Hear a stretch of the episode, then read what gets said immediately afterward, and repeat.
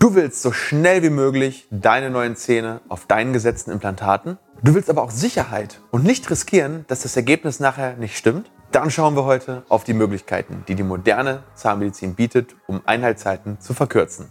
Let's go!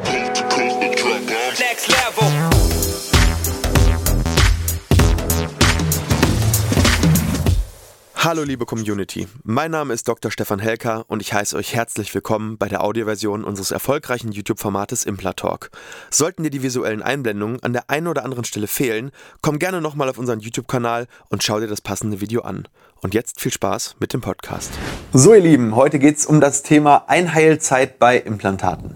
Und ich habe immer die gleiche Diskussion. Können wir nicht schon ein bisschen früher anfangen? Ich will nicht so lange warten. Kann ich verstehen. Problem, die Natur braucht ihre Zeit. Oder braucht sie die vielleicht doch nicht? Wir reden heute mal über das Thema, welche Möglichkeiten habe ich denn, um die Implantateinheilung, also die Zeit, die so ein Implantat braucht, um im Knochen wirklich angenommen zu werden, irgendwie vielleicht so ein bisschen zu verkürzen für die ganz Ungeduldigen unter euch. Und äh, ich habe gerade die ganze Praxis durchsucht ähm, nach diesem Teil, was ich euch gleich erklären werde. Ähm, ich nenne es mal einfach den teuersten Akkuschrauber der Welt.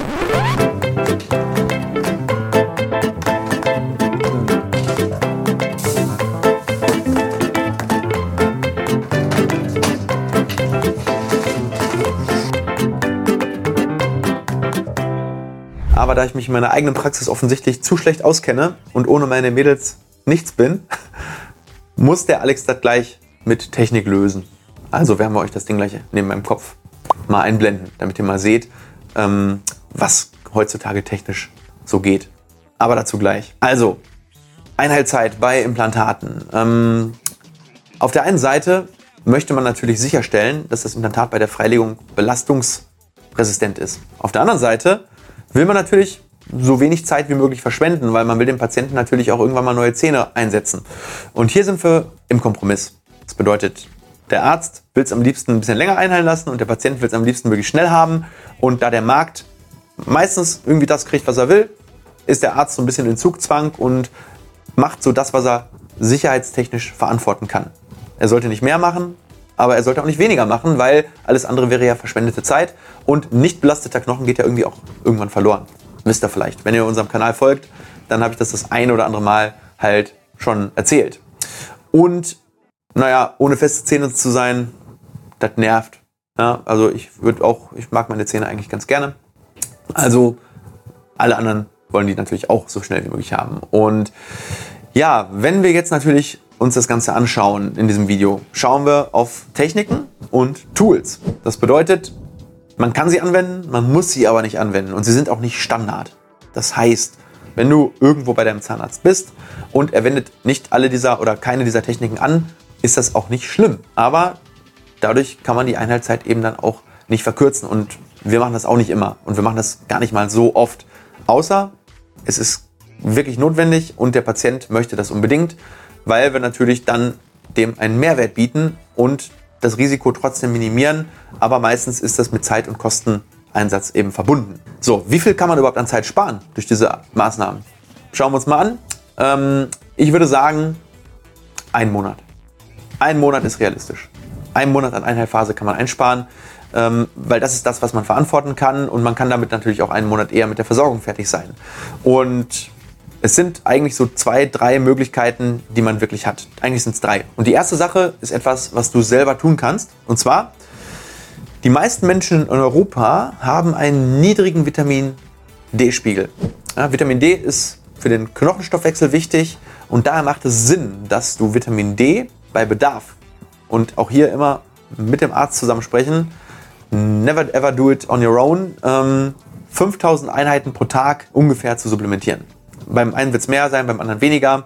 Ich zum Beispiel nehme jeden Tag 5000 internationale Einheiten Vitamin D, ähm, weil ich genau weiß, okay, das ist das Level, was ich brauche oder die Dosis, die ich brauche, um einen ähm, guten Vitamin D-Spiegel eben dann aufzubauen. Äh, Im Winter vielleicht sogar ein bisschen mehr. Wenn die Sonne weniger ist, dann ähm, musst du ein bisschen mehr supplementieren. Aber Vorsicht, wie gesagt, Überdosierung kann dazu führen, dass du Nierenprobleme kriegst. Und Nierenprobleme möchte niemand haben. Also dementsprechend Rücksprache mit dem Arzt. Also das ist in Absprache mit deinem Hausarzt. Zweiter Punkt ist das Rauchen. Ja, wenn das Implantat schnell einheilen soll, ist Rauchen ein absolutes No-Go. Ja, durch das Rauchen ziehen sich die Gefäße zusammen, die Heilung geht deutlich langsamer vonstatten und dann gibt es noch eine dritte Sache, die die Heilphase äh, vor allem bei Knochenaufbauten beschleunigen kann. Und jetzt kommen wir langsam in die ganz konkrete Sache, nämlich ich rede von der Verwendung von PRF, also Plated Rich Fibrin. Gibt es hier einmal oben rechts eine Einblendung, da haben wir ein Video, da kannst du dir das genau anschauen, was ist PRF, was, was, wie wird das gemacht? Und was kostet das? Und äh, wie sind die Mechanismen dahinter. Dazu würde das Video jetzt irgendwie zu lang werden. Aber im Endeffekt ganz kurze Erklärung in 20 Sekunden, wenn du nicht auf den Link klicken willst. Also, eigenes Blut wird abgenommen, zentrifugiert, aus dem Plasma, welches sich quasi löst, wird ähm, eine Membran gemacht. Und diese Biomembran wird in das Knochenersatzmaterial reingemengt. Und äh, die Wundheilung wird dadurch ähm, beschleunigt. Und Schmerzen und Schwellung gehen zurück. Das Ganze in unter 30 Sekunden. Also, Ergebnis, schnelleres Einheilen des Implantates und vor allem schnelleres Umbauen des Knochenersatzmaterials. Wenn dich das, wie gesagt, tief interessiert, dann kannst du das Video auch zu Ende gucken. Wir blenden dir das Thema PRF einfach, würde ich sagen, ganz am Ende nochmal ein als vorgeschlagenes Video. So, dann gibt es eine Sache. So, und die ist neu. Die haben wir euch auf diesem Kanal noch nie gezeigt, weil wir diese Technik noch nicht hatten. Und das ist die sogenannte Osseo-Integrationsmessung. Und ich habe dieses kleine Gerät, was man dafür braucht, echt gerade eine Viertelstunde gesucht. Ähm, und deswegen blenden wir euch das hier ein. Und da seht ihr, das sieht eigentlich aus wie äh, ein besserer Akkuschrauber. Ähm, und jetzt kannst du folgendes machen. Du hast ja über die Einheilphase hinweg eine sogenannte Osseo-Integration in den Knochen. Und das Problem ist, du hast immer einen Sicherheitspuffer, den du einbaust. Ungefähr vielleicht so von einem Monat, äh, wo du sagst, okay, den einen Monat warten wir noch, damit wir auch wirklich sicher sind. Weil beim einen halt es schneller ein und beim einen halt es weniger schnell ein. Und du musst natürlich immer dann freilegen, wenn es auch beim langsamsten schon eingeheilt ist. Jetzt kannst du aber sagen, ey, vielleicht geht es ja bei mir schneller. Ich würde das gerne wissen. Und deswegen kann man theoretisch eine vorgezogene Freilegung machen bei dem Implantat. Ja, das heißt, du sagst, okay, normalerweise wären das jetzt vier Monate. Und du sagst, nach drei Monaten legen wir aber schon frei. Und bei der Freilegung machen wir eine sogenannte Osseointegrationsmessung. Das bedeutet, du hast eine Messung, wie funktioniert die? Über Magnetimpulse und äh, die stellt über diese Magnetimpulse fest, ob es eine Mikrobeweglichkeit noch gibt in dem Implantat. Ähm, weil wenn es wirklich fest aus dir integriert ist, dann gibt es diese Mikrobeweglichkeit nicht mehr. Und dann kann man sich auch sicher sein und dann wird ein sogenannter Wert gemessen, das ist der ISQ-Wert, der Implantat Stability Quotient. Ähm, ja, keine Ahnung, ob das jetzt so in der eingetragen, eingetragen ist irgendwo. Äh, ich glaube, das ist eine Wortneuschöpfung von dem Hersteller von dem Gerät, der das Patent darauf hat oder zumindest der dieses Gerät herstellt. Und da kann der Behandler erkennen, anhand des Wertes, ob das Implantat eingeheilt ist. Und wenn der Wert über 70 ist, dann ist alles okay. Und dann kann man loslegen. Das heißt, man hat jetzt mal einen Monat vorher freigelegt und gesagt, okay, wir messen jetzt einfach mal und vielleicht haben wir Glück. Also meistens hat man Glück.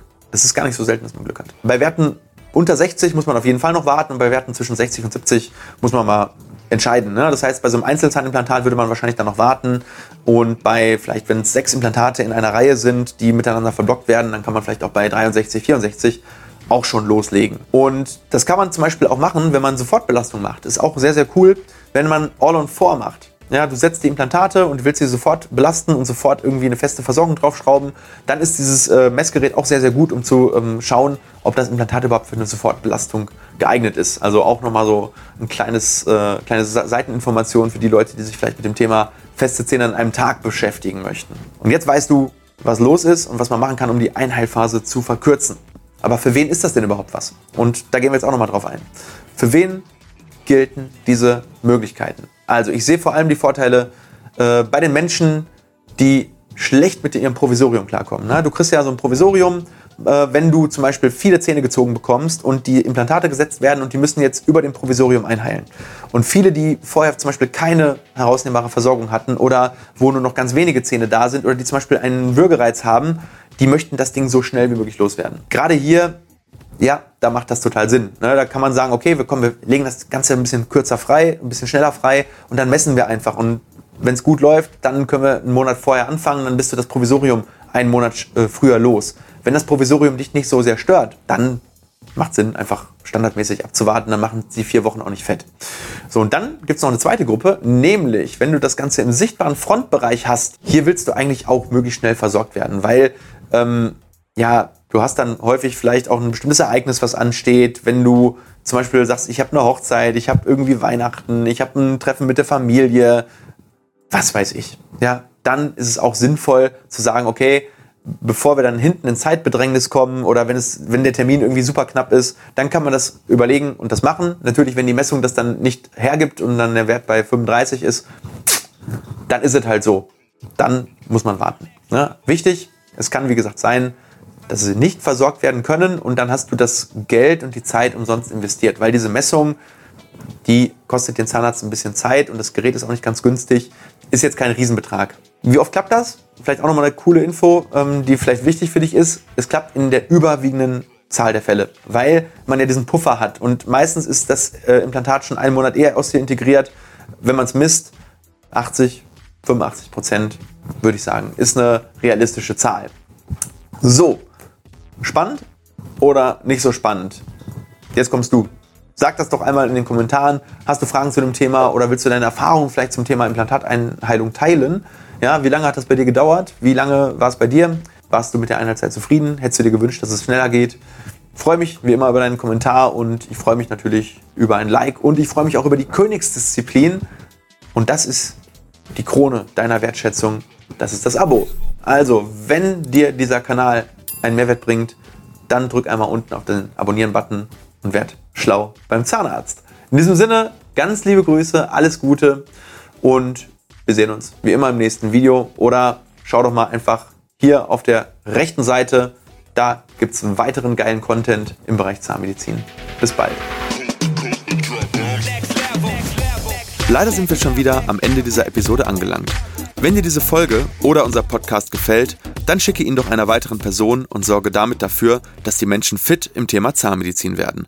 Und wenn du uns wirklich, wirklich helfen willst, dann lass uns doch eine 5-Sterne-Rezension da, denn so kommt unser Podcast weiter in die Sichtbarkeit. Ich freue mich schon, dich in der nächsten Episode wiederzuhören.